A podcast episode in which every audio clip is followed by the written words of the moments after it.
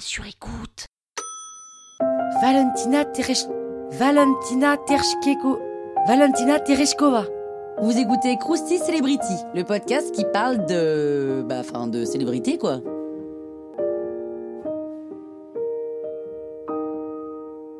Quand même, ça devrait vous dire quelque chose. Cette femme est née le 6 mars 1937 dans le village de Maslenikovo, décidément. C'est en Russie, mais je peux pas du tout vous dire précisément où. En même temps, on s'en fout un peu, bref, c'est paumé. Et Valentina est issue d'une famille de paysans de ferme collective, donc rien qui ne laisse présager son fabuleux destin, vous allez voir.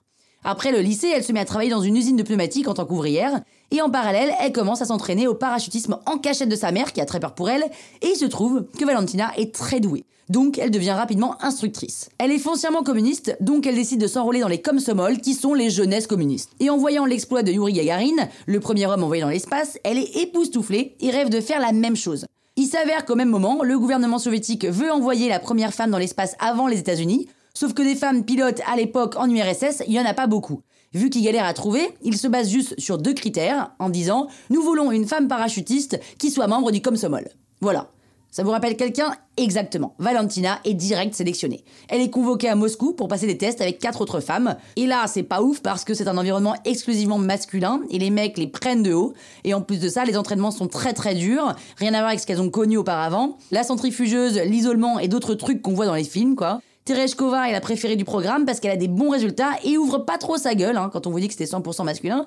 Et elle est donc définitivement sélectionnée pour partir dans l'espace. Youhou Et dans tout ça, elle doit garder ce voyage secret défense, même auprès de sa famille. Elle décolle le 16 juin 1962 à bord du vaisseau Vostok 6 pour 3 jours, tandis que son homologue masculin décolle dans Vostok 5.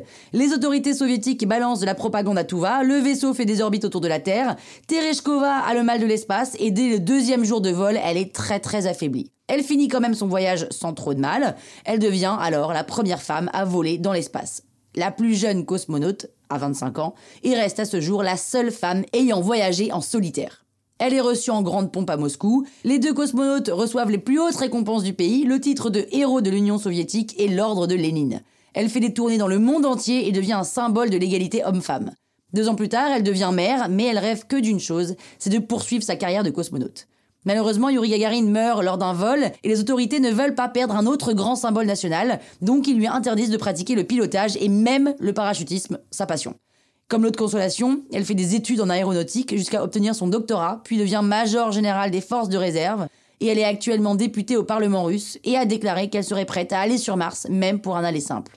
Valentina est inarrêtable. Croustille, hein?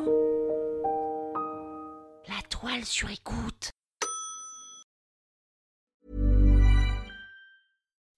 When you make decisions for your company, you look for the no-brainers. If you have a lot of mailing to do, stamps.com is the ultimate no-brainer. Use the stamps.com mobile app to mail everything you need to keep your business running with up to 89% off USPS and UPS. Make the same no-brainer decision as over 1 million other businesses with stamps.com. Use code PROGRAM for a special offer. That's stamps.com, code PROGRAM.